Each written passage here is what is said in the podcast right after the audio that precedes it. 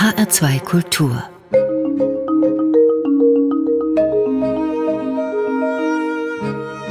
Doppelkopf Heute am Tisch mit Paulus Terwitte, Kapuzinermönch mit medialer Strahlkraft. Gastgeberin ist Andrea Seeger. Bruder Paulus, ich möchte Sie gerne kurz, aber doch etwas ausführlicher vorstellen. Sie sind Prediger, Therapeut, Autor, Moderator, Coach und Manager. Alles im Namen des Herrn. Was habe ich jetzt vergessen? Seelsorger, das Wort gefällt mir sehr, sehr gut. Leib und Seelsorge kann ich auch dazu sagen, weil Seele und Leib gehört einfach zusammen. Und vielleicht auch noch Sprachkünstler und Dichter, weil ich liebe es zu sprechen, ich liebe die deutsche Sprache. Und ich glaube, dass diese Sprachpflege etwas ist, was in den Schulen viel mehr betrieben werden muss. Richtig deutsche Gedichte auswendig lernen. Ich glaube, das wird heute gar nicht mehr so richtig gemacht und wirklich auch dann die freie Rede zu üben. Das fehlt auch. Ich sehe viel zu viele Menschen, die irgendwas ablesen und dann äh, denke ich mir, ja, das könnte ich mir auch dann selber erlesen, was der mir zu sagen hat. Ich möchte das Herz fühlen, die Vibration im Menschen, über die ja viel mehr Botschaft von ihm selber rüberkommt.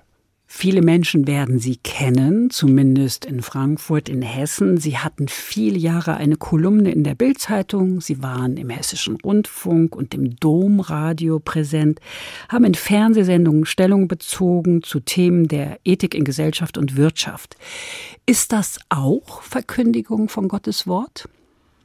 Wenn wir Gottes Wort so verstehen, so mache ich es zumindest, dass dieses Wort Fleisch geworden ist in diesem Jesus von Nazareth, dann muss ich mich allem Menschlichen zuwenden und in allem, was menschlich ist, das Reich Gottes suchen oder eben auch die Verzerrung des Reiches Gottes. Und ich versuche so mit dem Instrument meines Herzens, mit dem Instrument meines Lebens zu schauen, stimmt das? Ist das richtig gestimmt, was da läuft? Und ist da eine Missstimmung? Und darum interessiere ich mich eigentlich für alles Menschliche und stehe dann natürlich mit dem, wie ich glaube, dass ich verstanden habe, wie diese Welt von Gott her gedacht ist, nämlich als eine Schöpfung, die ihn zurücklieben soll, ein großes Liebesuniversum, da möchte ich dann schon mal sagen, wo zu viel Selbstsucht ist, wo zu viel Triebgesteuertes ist, wo zu viel Vermathematisiertes ist und wo man einfach nochmal neu fragen muss, ist das herzlich vernünftig? Geboren sind Sie als Bernhard, genannt Bernd Terwitte, 1959 im Münsterland als Sohn eines Obst- und Gemüsehändlers mit Gartenbaubetrieb. Sie sollten, wenn ich mich nicht irre, nach guter alter Väter-Sitte den Betrieb übernehmen, oder?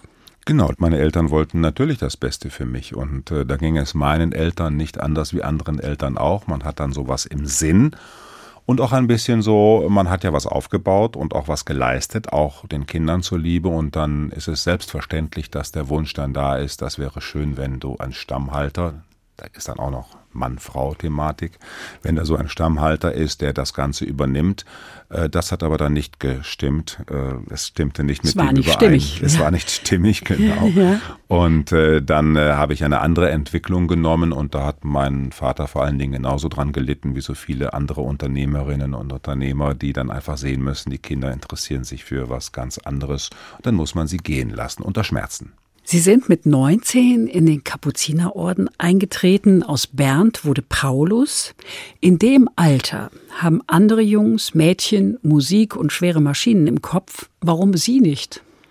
Das kann ich auch nicht sagen, warum ich zum Beispiel mit 14,5 schon den Sonntagsdienst im Krankenhaus begonnen habe, alle 14 Tage morgens um 6 Uhr dahin gegangen bin.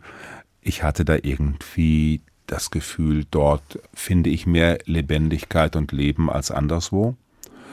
Jetzt im Rückblick muss ich kritisch natürlich sagen, wenn du mit 15 so einen weißen Kittel ankriegst, fühlst du dich schon als Herr Doktor. Das muss man auch ganz deutlich sagen, dass äh, so eine feste Rolle mir auch gut gefallen hat. Wahrscheinlich auch deshalb, wenn man so in der Pubertät ist und bekommt dann so einen Kittel an und hat damit ja auch Ja. was zu sagen. Ja, natürlich, das ging auch mir als Ministrant genauso. Wenn man in der Sakristei steht, fast schon so aussieht wie der Priester, dann ist, hat man auch schon so irgendeine Rolle. Und äh, wenn ich jetzt die Jugendlichen heute in der Stadt sehe, haben die auch alle ihre Uniform an und diese Marke und jene jene Marke. Am Ende ist ja jede Form von Markenkleidung der Versuch, teilzuhaben an einer Community. Und äh, das braucht die Identität auch des Einzelnen. Der braucht immer die Gemeinschaft, was mir als Theologe und religiöser Mensch natürlich Freude machte. Sie haben das sehr früh gewählt, direkt nach dem Abitur und sind zu den Kapuzinern gegangen. Die sind ja noch ärmer als die Franziskaner. Ne? Ja, also dieser Armutswettbewerb, das war sicher mal ein sehr großes Thema in den Orden. Das ist heute nicht mehr so. Ich hatte die Kapuziner kennengelernt, ein Jahr nachdem mir klar geworden ist, dass Christentum ein Freiheitsweg ist, dass er mich wegführt aus den Zwängen von Biologie und Biografie und mich hinführt äh, zu dem originalen Menschen, wie ich das glauben kann, diesem Jesus, nach dem alle Menschen, sogar die ganze Schöpfung gebaut ist. Und ich wollte so ein originaler werden mit dem Original von Nazareth und habe ein Jahr später die Kapuziner auch zufällig kennengelernt und gesehen, da sind auch lauter Originale, da scheine ich gut aufgehoben zu sein. Wo haben Sie die eigentlich kennengelernt? In Münster in Westfalen bei einem Jugendwochenende und da habe ich abends gesagt, ich glaube, hier bleibe ich und so. Wie Liebe auf den ersten Blick. Es handelt sich dabei um einen sogenannten Bettelorden. Jetzt sitzen Sie, Bruder Paulus, ja nicht auf der Zeil in Frankfurts Fußgängerzone und äh, sagen den Passanten, Passantinnen, hast du mal einen Euro? So geht das nicht. Nein, der Bettelorden geht ja zurück auf Franziskus von Assisi und seine große Inspiration war, dass entgegen der Annahme vieler Menschen das Gutes Wirken mit Gottes Segen einem zu Reichtum bringt und zu Besitz und zu Unversehrtheit, so dass ich am Ende niemanden mehr brauche, wie so eine selbstständige Abtei, ja, hat Franziskus gesehen, nein, göttlich ist eigentlich, dass ich fähig werde, zu einem anderen zu sagen, ohne dich kann ich gar nicht sein. Ich brauche dich, ich bin von dir abhängig und das ist kein Fluch, sondern das ist ein Segen und insofern ist die franziskanische Armut eigentlich ein franziskanischer Reichtum, weil mir die Augen aufgehen, dass ich ohne die anderen gar nichts bin und ich kann das positiv bejahen. Ich bin von Grund her ein fröhlicher und dankbarer Mensch und denke mir, wie schön, dass die Welt mir so viel zur Verfügung stellt. Franziskus war freiwillig arm geworden, weil er den Leuten sagen wollte, kannst du mir mal eine Unterstützung geben? Und ich glaube, das brauchen wir heute dringender denn je, dass wir wieder bereit sind, beim Nachbarn zu klingeln und zu sagen, könnten Sie mir mal helfen, diesen Faden durch das Öhr zu machen? Ich kann nicht mehr so gut sehen, damit ich nähen kann. Könnten Sie mal mir kurz helfen, diesen Schrank zu verrücken? Aber wer macht das heutzutage noch, ja? Das ist also nicht das Betteln um ein Euro, sondern die Einsicht, dass ich Unterstützung brauche und dass der Mensch in Gemeinschaft lebt. Genau, das ist die große Bejahung, dass wir als Gemeinschaft unterwegs sind und ich habe immer es für eine große Gabe gehalten, dass da Männer sind, die ich mir nicht ausgesucht habe, die haben sich mir auch nicht ausgesucht, dass die zu mir stehen um Gottes Willen. Und äh, das ist für mich jeweils immer ein Genuss, auch wenn man natürlich auf der menschlichen Ebene da immer wieder neu ins Ringen kommt. Äh, wie kommen wir auch von Herz zu Herz überein und wie können wir als ganz verschiedene Typen dann auch gemeinsame Projekte entwickeln. Das geht auch nicht ohne Wunden und ohne Verwundung, Enttäuschungen. Und wie das eben so ist, das kommt alles in den besten Familien vor. Unter jedem Dach ist er bekanntlich ein Ach. Sie teilen alles mit Ihren Brüdern, außer wahrscheinlich Ihre wenigen persönlichen Habseligkeiten. Wie leicht oder schwer fällt Ihnen das denn, dieses Teilen?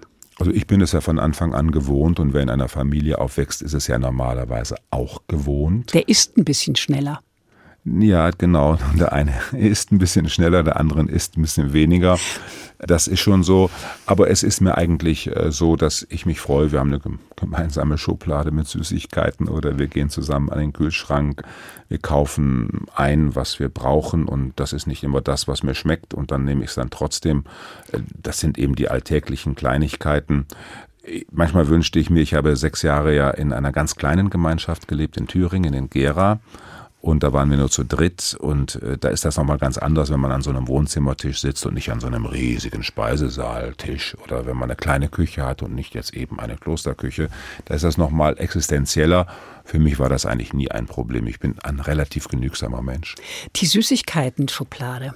Ist das denn so, dass jeder sich nur ein bisschen was rausnimmt oder gibt es auch so ganz Vernaschte, die das dann leer machen und nicht sagen, dass sie es leer gemacht haben und der Nächste geht ran und findet eine leere Schublade? Ich wundere mich immer, wie viele Tafeln Schokolade oder Tüten aufgerissen sind, wenn ich mal zwei Tage später selber zur Schublade gehe. Und in einer Gemeinschaft ist es so geregelt, dass es dann einfach jemand die Aufgabe hat, danach zu gucken, die Schublade wieder zu füllen es ist alles in Maßen. Also wir sind da keine verfressenen äh, Egomanen, die rumlaufen, aber der eine hat diese Schwäche, der andere hat jene Schwäche und äh, wie überall haben wir auch da, glaube ich, einen guten Ausgleich. Aus einer Podcast-Reihe zu Fragen des Alltags ist ein Buch entstanden. Geht's noch Gott? Hm. Heißt es, Sie antworten auf große Fragen und schicken gleich vorweg, dass der Zweifel zum Glauben gehört. Sind Sie ein toleranter Mensch, Bruder Paulus? In mancher Hinsicht bin ich tolerant, nur nicht gegen Intolerante. Und ich kann auch sehr weit denken und sehr weit mitgehen, sehe aber auch Stoppschilder, wo ich dann sage, da kann ich nicht mehr mitgehen. Wo gehen Sie nicht mit? Wenn jemand am Samstagabend bei uns am Holzgraben am Kloster vorbeigeht und seine Cola-Dose auf die Fensterbank abstellt und denkt, da wird schon ein anderer kommen und wird es wegräumen. Also diese Rücksichtslosigkeit, mit der Menschen unterwegs sind, kann ich keine Toleranz für aufbringen. Ich kann keine Toleranz aufbringen, wenn Menschen glauben, dass die Welt nach ihrem Gustus gestaltet werden muss und man rücksichtslos sein darf, sei es auf der Autobahn oder sonst wo. Und ich glaube auch, wenn ein Mensch da ist, den Gott in diese Welt gesandt hat, kann ich nicht beurteilen, ob man ihn gebrauchen kann oder nicht. Wir sollten da, äh, glaube ich, klare Positionen beziehen. Aber ansonsten kann ich erstmal sagen, ich habe ein Fundament. Das Wort Toleranz kommt ja von tolerare, tragen können. Ich habe ein Fundament und von diesem Fundament aus kann ich relativ ruhig in die Welt reingucken. Wer kein Fundament hat, den nennt man dann merkwürdigerweise Fundamentalist. Und der ist die ganze Zeit damit beschäftigt, sich zu verteidigen. Also ich brauche mich nicht zu verteidigen für das, was ich glaube und lebe. Finde es interessant, wenn jemand mich angreift. Lieber, Sie glauben noch an Gott, da bin ich schon einen Schritt weiter, sagt mir dann jemand, ja gut, geh du mal ruhig deine Schritte. Ich habe meine auch schon gemacht. Sie benennen in dem Buch vier wichtige Dinge. Zeiten der Stille, Wahrhaftigkeit, Freunde und die schon jetzt oft besprochene Gemeinschaft. Können Sie kurz und knapp umreißen, warum Ihnen diese vier Begriffe so wichtig sind? Das kommt immer aus meiner Erfahrung heraus, weil ich glaube, dass äh, Freundschaft zum Beispiel etwas ist, was sehr wichtig ist, weil nur ein Freund sagt einem wirklich, was Sache ist. Und der ist auch einfach mit einem von Herz zu Herz so verbunden, dass es das offene Wort äh, nicht so schwer hat, ausgesprochen zu werden, ja. Der andere Begriff war die noch Stille. Die Stille. Die Stille finde ich ist ja das ökumenischste überhaupt. In der Stille zu sein. Wir haben ja den Hof der Stille in Frankfurt und in der Stille zu sein, da öffnet sich das Herz und dann kommt da manches raus, was mich überrascht, was ich manchmal dann unter den Deckel gehalten habe und plötzlich sich Bahn bricht. Die Stille ist ein sehr äh, herausfordernder Ort, wie ich finde. Das muss man aushalten. Ja, das äh, muss man aushalten. Äh, Pascal hat mal gesagt, ist Pascal, dass die Tragödie des Menschen beginnt damit, dass er nicht alleine mit sich in einem Raum sein kann. Und ich glaube, dass das eben sehr wichtig ist, dass wir Stille haben. Ich genieße es einfach Stille. Ich kann auch nicht, pardon, wenn ich das hier im Hessischen Rundfunk sage, ich kann auch nicht neben der Arbeit Musik hören. Ich kann selbst beim Wandern, kann ich nicht irgendwas im Ohr haben. Da ist so viel Musik in der Luft. Das ist mir eigentlich genug. Dann haben wir noch die Wahrhaftigkeit. Die Wahrhaftigkeit ist äh, etwas, was auch wichtig ist. Ich weiß, dass viele Menschen, dem Paulus, das ist so ein Schauspieler und äh, der tritt irgendwo auf und äh, ja, kann ich auch, kann auch spielen, aber wahrhaftig zu sagen, was ich kann und was ich nicht kann, wo ich behindert bin. Und wer ich eigentlich bin. Und wer ich eigentlich bin, ja, das weiß ich ja manchmal selber auch nicht und das weiß ich ja nur durch den anderen. Also wenn ich mich dem anderen unverstellt stelle, seine Stimme höre, die zusammenklingt mit meinem Leben, lerne ich ja viel über mich selber und wenn ich mich selber verstimme, also unwahrhaftig bin, äh, dann werde ich auch A dem anderen nicht richtig begegnen und B mir selber nicht. Und von daher ist für mich Wahrhaftigkeit etwas Grundlegendes unter uns Menschen.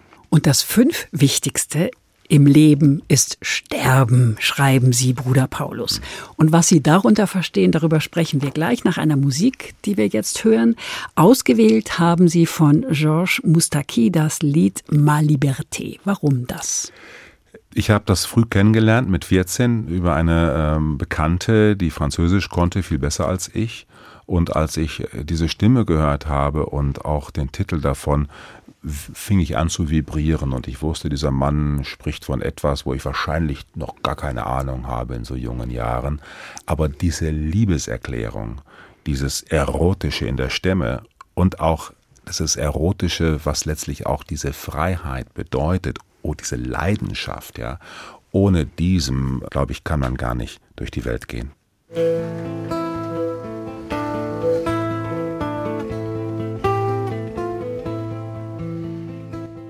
Ma liberté, longtemps je t'ai gardée comme une perle rare.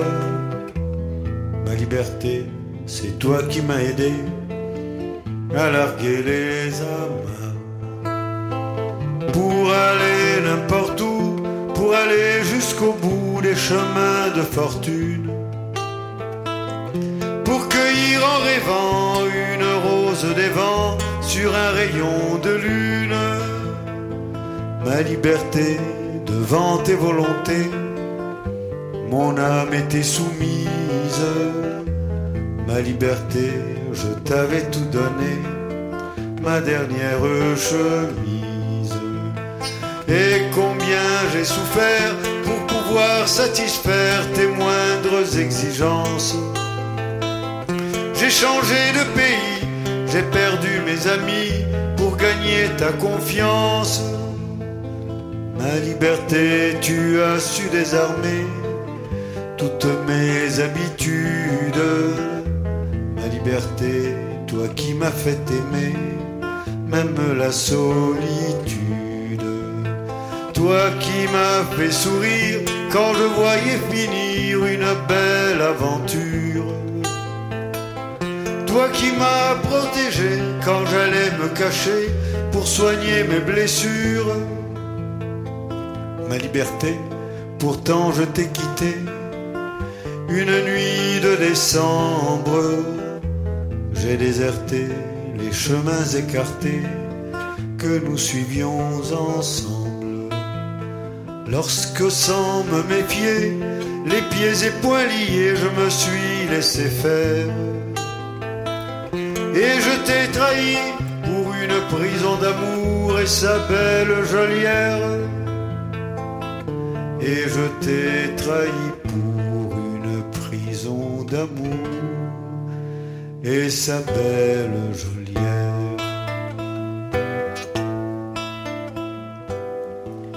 Das war Ma Liberté von Georges Moustaki. Sie hören den Doppelkopf in HR2 Kultur heute am Tisch mit Bruder Paulus, Übergangsgestalter. Gastgeberin ist Andrea Seeger. Bruder Paulus, Sie sind mit 60 in den Vorruhestand gegangen. Sie standen viele Jahre dem Kapuzinerkloster am Liebfrauenberg in Frankfurt vor, waren Guardian, Wächter, haben in Gera mit Obdachlosen gelebt, das haben Sie gerade schon erwähnt, in kleiner Gemeinschaft und sich in Dieburg um den Nachwuchs gekümmert. Jetzt sind Sie Vorstand der Franziskus-Treff Stiftung. Was machen Sie denn in dieser Funktion? Da bin ich im Moment tatsächlich Geschäftsführer und versuche unsere Stiftung so zu entwickeln, dass sie immer mehr das wird, was sie sein soll, das Fundament für unseren Frühstücksraum, den wir haben für obdachlose Menschen an der Liebfrauenkirche, wo wir über 60 Ehrenamtliche mit dabei haben, die aber von Hauptamtlichen dann natürlich geführt werden. Da muss viel vorbereitet werden, Sozialberatung. Und wir möchten auch natürlich uns entwickeln mit der Hilfe von den Wohltäterinnen und Wohltätern, die wir haben. Die sagen, das überzeugt uns, was ihr macht, damit unsere obdachlosen Gäste jetzt leichter ins Wohnen kommen, ins Arbeiten kommen, dass sie, wenn sie krank sind, dass sie leichter wieder genesen können.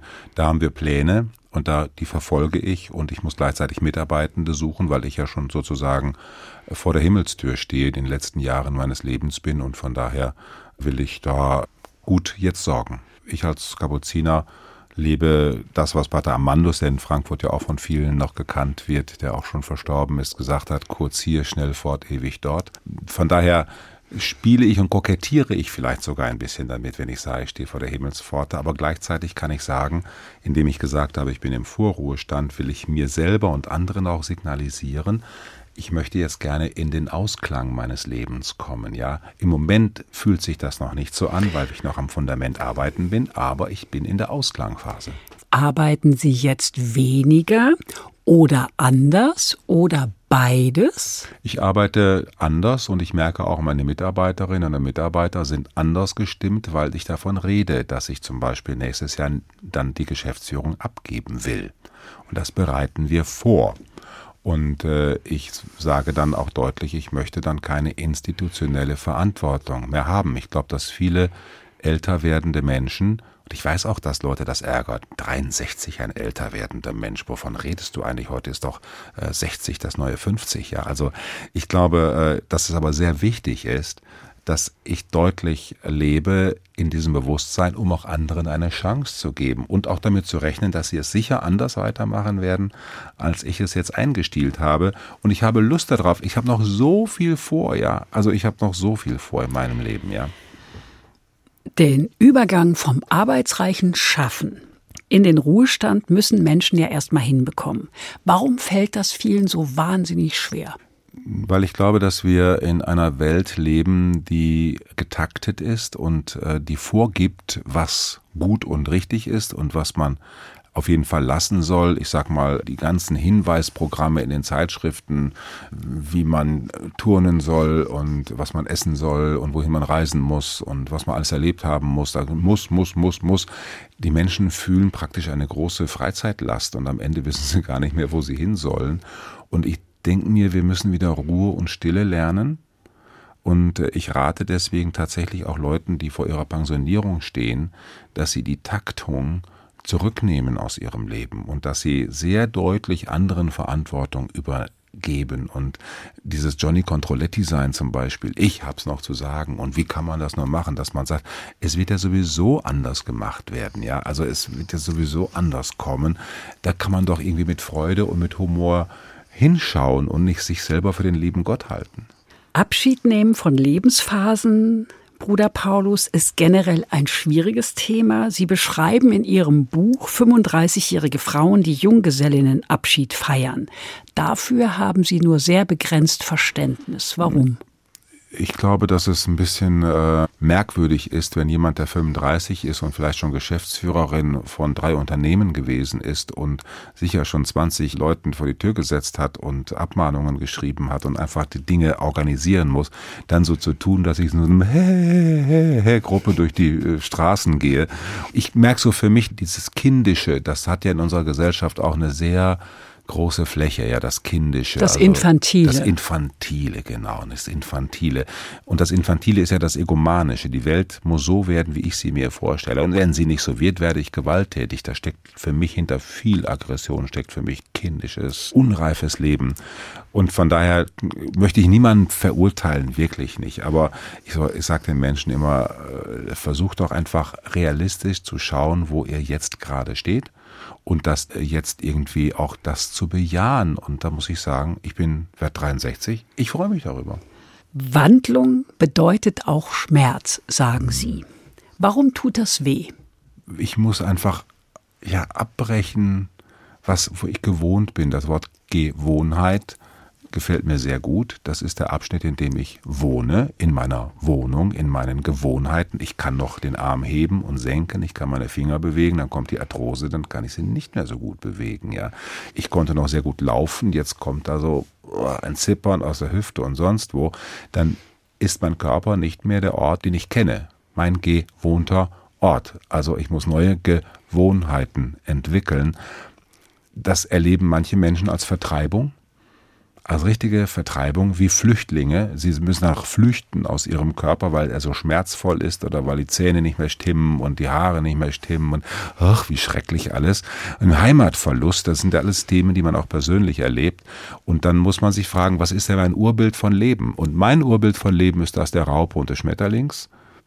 Ja, ich krieche manchmal rum, ja, und dann hoffe ich, dass da ein Schmetterling rausfliegt, der wieder was Neues hat und auch ein 94-Jähriger, der mit seinem Rollator einfach nur noch fünf Meter gehen kann in seiner betreuten Wohnanlage, der kann noch lächeln, der kann auch einladen. Ich kenne eine Dame, die jetzt in der Corona-Zeit, als man nirgendwo mehr hingehen durfte, gesagt hat, so, wir treffen uns jetzt draußen auf dem Flur jeder bringt seine Sachen aus der Wohnung mit. Wir halten alle vier Meter Abstand und dann machen wir eine Kaffeetafel in vier Meter Abstand. Na, das nenne ich mal eine Geschichte. Und statt zu Hause zu sitzen und zu sagen, ja, es ist aber nicht so möglich und ich kann das auch nicht machen und mir fällt nichts mehr ein. Also jeder Mensch ist eine Kreativitätsagentur des Heiligen Geistes. Auch wenn man nur noch seine Augenlider bewegen kann, kann man noch Freude verbreiten. Also ich denke mir, die Möglichkeiten, die mir gegeben sind, ist der Ort, wo Gott wohnt. Dafür bin ich ein religiöser Mensch. Das ist ein heiliger Ort und nicht das, was ich mal konnte ist das Heilige. Nee, nee, das ist zurückzulassen. Ich, eine Raupe muss auch alles zurücklassen, damit sie ein Schmetterling werden kann. Und würde die Raupe sagen, ich behalte alles für mich, wird sie niemals fliegen können. Bruder Paulus, noch so ein gehaltvoller Satz von Ihnen. Sterben heißt maßvoll werden. Was meinen Sie damit? Das heißt für mich, dass ich einfach mich in den Begrenzungen, in den Begrenzungen, in den Abschiednahmen in dem, was mir auch aufgelastet wird an Abschiednahmen. Ja? Also ich muss mich zum Beispiel jetzt von einer Welt verabschieden, in der der Friede gesichert ist. Ja, das ist für mich ein richtiger Sterbeprozess. Ich muss mich von einer Welt verabschieden, in der ich dachte, dass ein Virus irgendwie uns nicht so lahmlegt. Das betrifft ja wirklich auch mein Sicherheitsgefühl und mhm. das ist nicht so ohne. Da kann ich noch so viele religiöse Tonübungen machen. Äh, ich bin auch ein Mensch ich verliere dann einfach ein Stück Sicherheit und da muss ich mich mit beschäftigen und das ärgert mich auch. Ich werde aggressiv, ich werde auch depressiv. Das gibt es alles. Ich will hier jetzt nicht so eine schöne Schaukelstuhl und harmonisches Entwicklungsmodell vertreten. Nein, das Kreuz gehört zum Leben, aber es lohnt sich, das anzupacken und nicht die ganze Zeit sitzen zu bleiben und zu betrauern, was nicht mehr geht, sondern zu sagen, dann geht eben das. Und ich weiß aber, wie schwer das ist, einen Griff zum Hörer zu machen und einen Pflegedienst anzurufen. Ich brauche jetzt morgens Unterstützung bei den Stützstrümpfen, nicht? Und das nicht als Niederlage zu erleben, sondern zu sagen, ach, da lerne ich ja jetzt andere Leute kennen, die mir helfen. Interessant, was ich jetzt wieder kennenlernen werde. Sie empfehlen aus dem Warum in Klammern ist das passiert, ein Wozu in Klammern soll ich mich öffnen, zu machen. Wollen Sie damit ausdrücken, dass in jedem Schicksalsschlag oder in jeder Veränderung auch eine Chance steckt? Da lerne ich auch neue Leute kennen. Ja, und, und das Wort orientieren, da steckt das Wort Orient drin, das ist der Osten, da geht die Sonne auf. Für uns ist das ja auch Ostern, Osten, Ostern, Auferstehung. Und wenn ich mich orientiere, dann weiß ich, dass nach jedem Untergang ein Aufgang kommt. Das ist mal ganz logisch, da muss man nicht mal an Gott für glauben, ja. Und dann kann ich sehen, es gibt in allem irgendwo eine Sonne, die aufgeht. Und dieser Sonne zu vertrauen, das habe ich einfach gelernt, ja. Ich bin kein Kind von Traurigkeit, muss man sagen. Ich bin jemand, der sehr, sehr auch optimistisch ist, aber das ist ein Optimismus, der nicht so irgendwie optimistisch ist, äh, weil man da sein muss, sondern ich kann wirklich sagen, ich habe ein Überraschungsherz und ich lasse mich gerne vom Leben überraschen, auch wenn mir die Überraschungen nicht schmecken. Gott will das Beste für mich. Ja. Nun ist es aber so, das Beste ist nicht immer das, was ich für mich als das Beste mir vorstelle. Ja. Es ist aber trotzdem gut, finden Sie. Genau, ich glaube, dass wir müssen wieder lernen, die Tränen, die Trauer, die Aggression, den Ärger über das, was jetzt gerade passiert, ernst zu nehmen und nicht wegzupacken. Als Notfallseelsorger habe ich auch schon erlebt, jetzt Gott sei Dank nicht in Frankfurt, in einer anderen Situation, dass nach einem Suizid einer Angehörigen plötzlich Valium gegeben wurde, damit sie sich beruhigt und nicht so viel weint. Dann denke ich mir, warum das denn? Das Leben ist doch eine Achterbahnfahrt. Ja, das ist natürlich furchtbar, wenn ich dann runtersause ins Loch.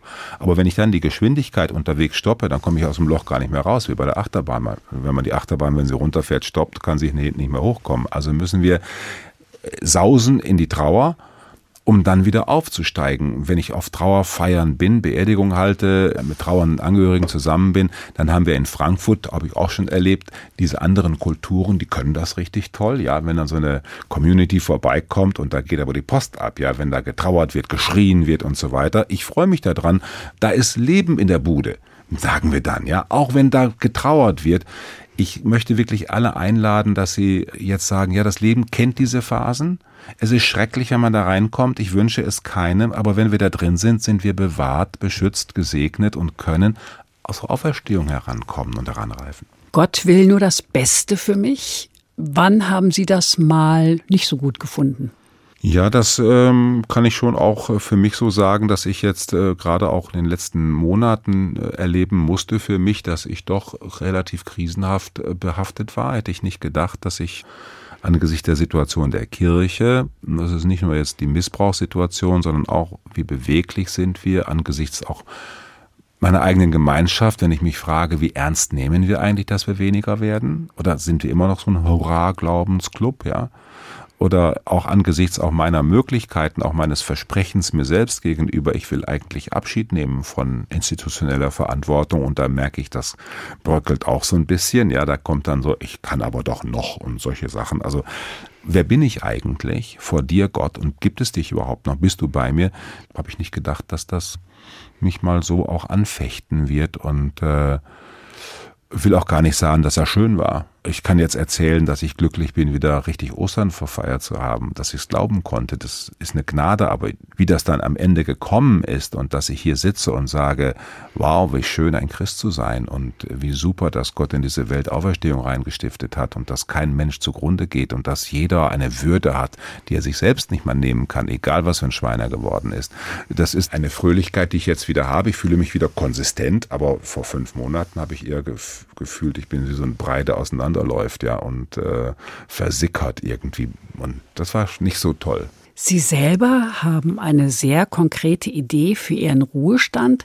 Sie möchten jede Woche am selben Tag zur selben Uhrzeit dieselbe Runde über den Frankfurter Hauptfriedhof drehen, sich um drei verwahrloste Gräber kümmern und ansonsten abwarten, was da kommt. Was erwarten Sie sich denn? Ich hoffe mal, dass das in Frankfurt sein wird. Als Ordensbruder weiß man das ja nie, wo das ja. dann sein wird. Ich glaube erstens an Riten.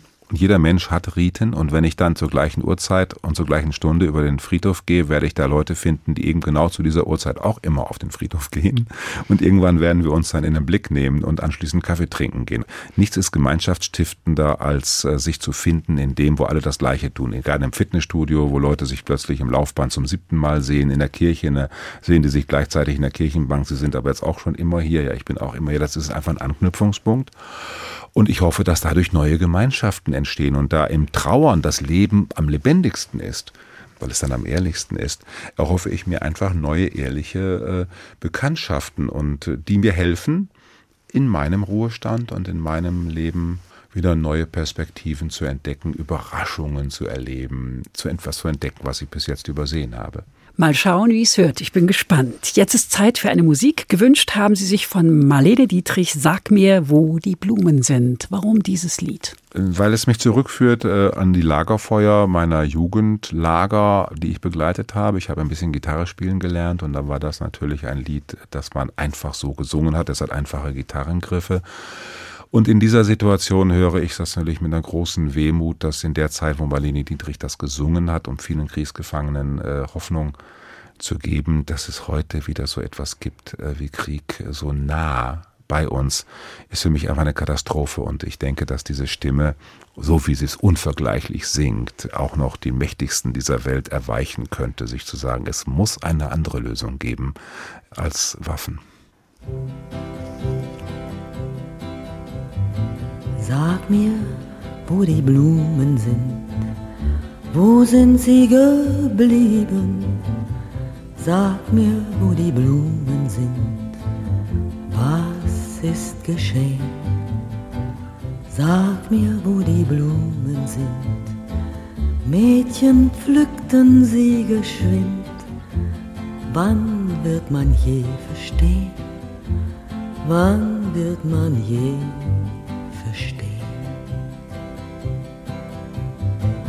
Sag mir, wo die Mädchen sind, wo sind sie geblieben? Sag mir, wo die Mädchen sind, was ist geschehen? Sag mir, wo die Mädchen sind, Männer nahmen sie geschwind. Wann wird man je verstehen? Wann wird man je verstehen.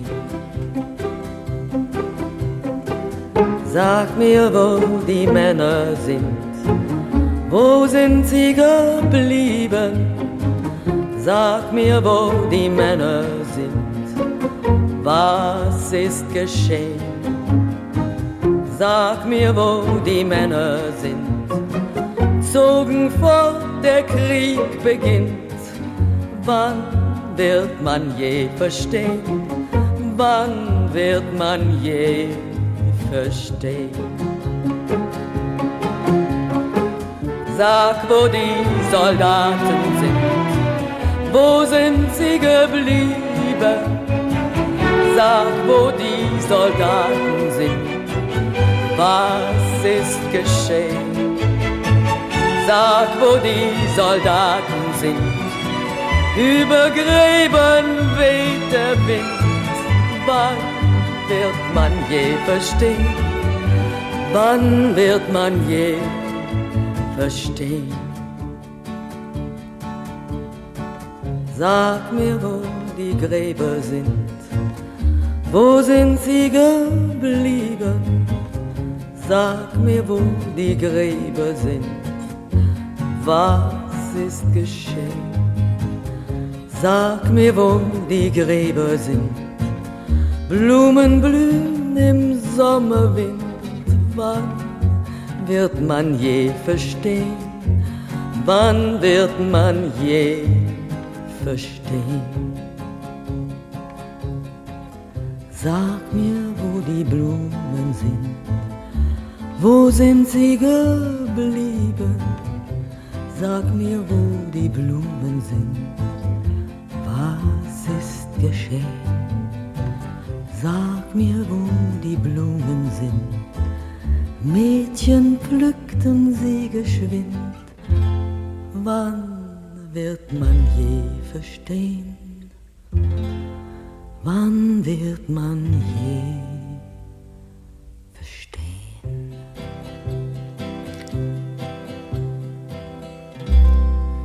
Marlene Dietrich mit ihrer Frage, wo denn all die Blumen geblieben sind. Sie hören den Doppelkopf in H2 Kultur heute am Tisch mit Bruder Paulus, Glücksdetektiv. Gastgeberin ist Andrea Seeger. Lassen Sie uns über Glück reden, Bruder Paulus. Was bedeutet das persönlich für Sie? Glück ist äh, die Erfahrung, dass mir im Leben etwas zufällt, was mir wie ein Schlüssel ist für neue Türen, durch die ich sonst nicht gegangen wäre. Das ist Zufall, Glück, was Glück gehabt, ne? Aber auch ich werde beglückt, da fällt mir etwas zu, was mich aufschließt, was mein Herz eröffnet, was meinen Verstand erweitert. Ein Buchtipp kann ein Glück sein. Das Zuhören jetzt hier beim Doppelkopf kann ein Glück sein, mhm. ja, ein Augenöffner ein Gottesdienstbesuch, aber auch vielleicht eine Krisensituation, die ich jetzt zwar durchleide, aber am Ende muss man sagen, da habe ich richtig Glück gehabt, ja, weil ich dadurch in ganz neue Sphären reingekommen sind. Wir wissen oft erst nachher, was vorher das Glück gewesen ist, das mich ereilt hat. Sie wünschen den Menschen, dass sie als Glücksdetektive durchs Leben gehen. Das heißt, Sie wünschen ihnen, dass sie offen sind, dieses Glück auch zu erkennen, sich zu öffnen, hm. zum Beispiel ein Buch zu lesen, zum Beispiel mit Menschen zu reden. Ich glaube, dass viele Menschen konservativer sind als der ganze Vatikan, die einfach sagen, ich habe fertig.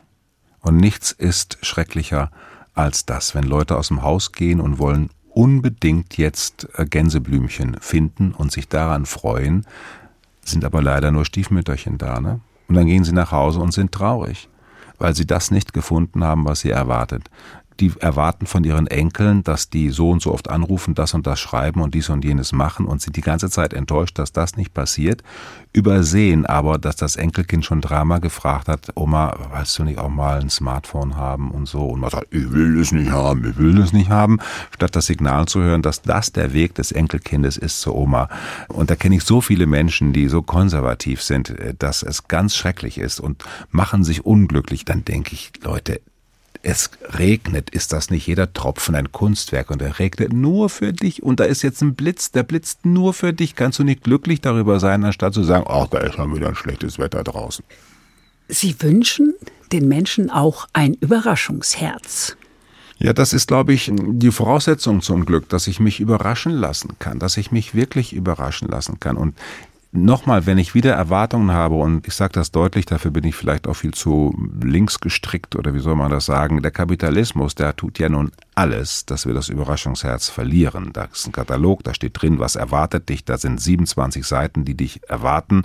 Dann haben wir auch noch ein großes Rechtsabsicherungssystem. Wehe, es ist eine Ferienanlage, ich sage jetzt mal ganz böse, wo behinderte Kinder sind, dann kann ich meinen Urlaub nicht so machen. Und da gibt's ja Klagen und was weiß ich. Es ist einfach schrecklich in dieser Welt. Es werden Erwartungen gezüchtet bis zum geht nicht mehr und da kann man ja nur Schiffbruch erleiden, ja.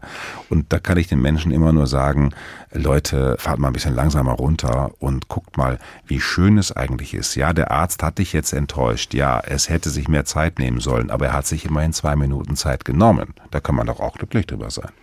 Sie empfehlen, auf Zufriedenheitssuche zu gehen. Das finde ich ziemlich gut. Wie mache ich das jetzt konkret? indem ich eigentlich in Frieden bin mit mir als Mensch. Und dazu brauche ich eine Tugend, die auch fast vergessen wird, das ist die Demut.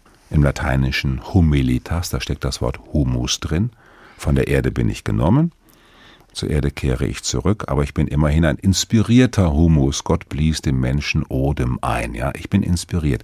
Und wenn ich dieser Inspiration mehr vertraue als dem Humus, also wenn ich der Inspiration mehr vertraue als all diesen super alten Erwartungen, die ich habe ans Leben und sage, das Leben hat noch viel mehr zu bieten für mich, als ich mir ausdenken kann, dann glaube ich, bin ich auf der richtigen Suche. Und dafür brauche ich so ein Überraschungsherz, das nicht schockiert ist, dass das jetzt auch noch kommt. Dieser Nachbar zieht wieder ein. Ich hätte mir aber doch gewünscht, dass das jetzt ein gesetztes Ehepaar ist. Jetzt ist das eine alleinerziehende Mutter mit so einem Kind. Das gibt bestimmt wieder Geschrei und Probleme dann zu sagen, nee, schön, dass die jetzt eingezogen ist. Ich weiß zwar noch nicht, wie wir in Kontakt kommen werden, aber ich bin mal super gespannt. Ich back schon mal einen Kuchen für Sie als Willkommensgeschenk. Beruhigenderweise gestehen Sie zu, Bruder Paulus, dass ein Mönch auch jemand ist, der sündigt. Womit sündigen Sie denn? Das Wort Sünde, äh, das kommt von Absondern. Das haben wir im Wort Besonderes, da steckt das Wort Sünde drin. Also sündigen tue ich dann, wenn ich was Besonderes sein will. Also ich würde jetzt hier in dieser Sendung sündigen, wenn ich zu Ihnen komme und sage, ich möchte jetzt ein ganz besonderer Studiogast werden. So das sind Sie doch. Genau, aber weil ich nichts Besonderes sein will. Sonst wäre ich ja ganz verkrampft hier. Sünder sind ganz verkrampfte Typen, ja. Die spielen einem was vor, den super Wahrhaftigen, den super Grünen, den super Linken, den super Frommen oder sonst wie und sind nicht demütig. Der demütige Mensch ist derjenige, der das beste Mittel hat gegen die Sünde, der kann sagen, ich habe Grenzen, ich kann nicht alles, es fehlt mir dies und das. Und von daher sündige ich tatsächlich auch manchmal, wenn ich meine Gaben, die ich habe, einsetze, um Leuten etwas vorzuspielen. Tun Sie das? Ja, das tue ich schon auch. Ja, ja, das kommt vor. Ich muss ja jeden Sonntag, wenn ich zum, in den Gottesdienst reingehe um 10 Uhr, muss ich ja der Priester sein, der was glaubt.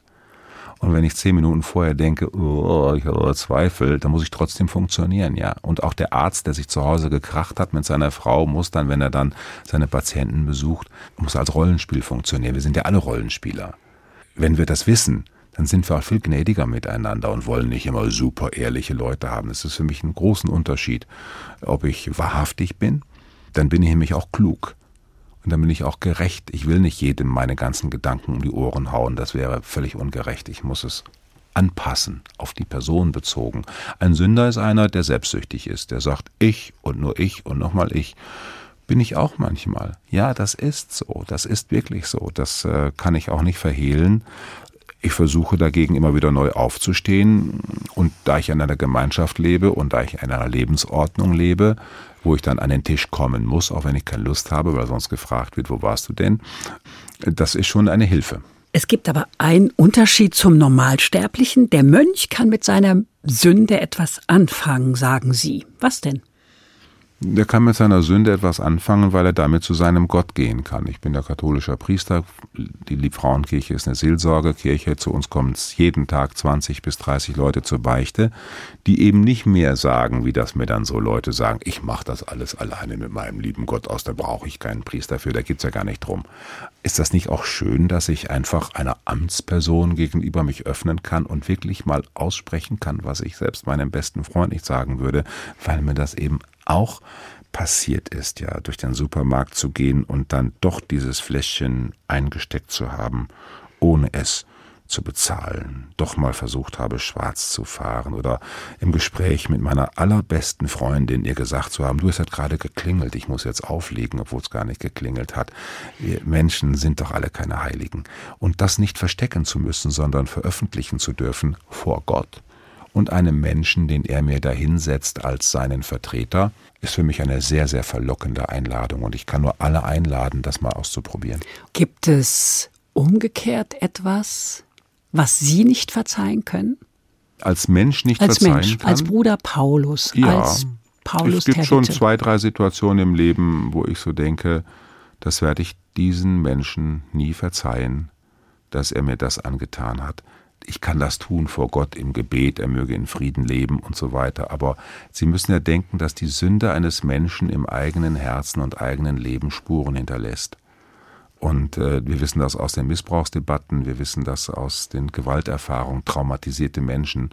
Und da gibt es schon zwei, drei Situationen in meinem Leben, wo ich so denke, das wäre besser, wenn das nicht passiert wäre und der sich das erlaubt hat, dem würde ich sagen, das kann ich dir nicht verzeihen. Als Mensch, als Christ kann ich das alles, aber ich bleibe ja auch ein Mensch und deswegen bleibe ich dann lieber auf Distanz. Ich möchte nicht so tun, als ob jeder Mensch hat seine Reste da muss jeder auch mitleben. Das gehört zum Menschsein. Was wünschen Sie sich? Was wünsche ich mir? Ich wünsche mir für mich selber, Ja.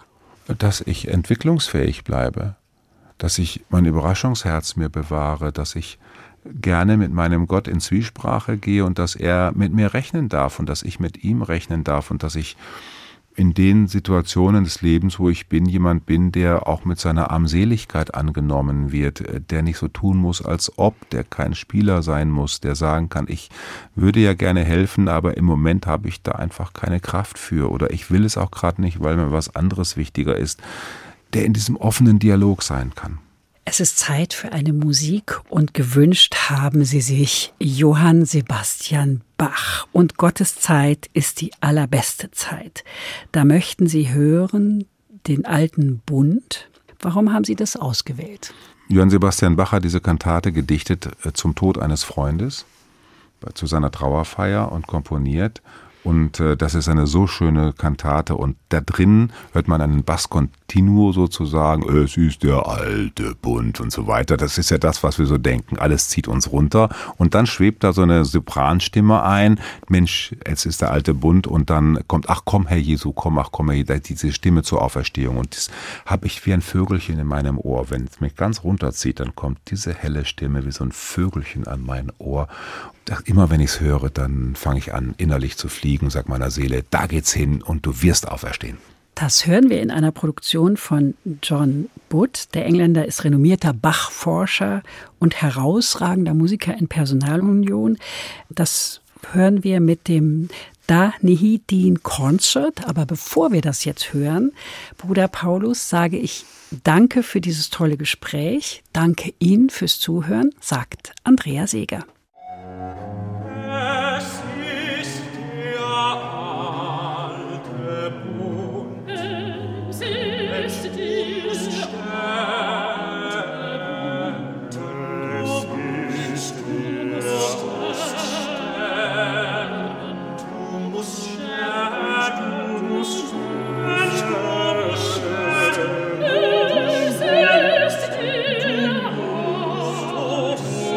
Mensch, du musst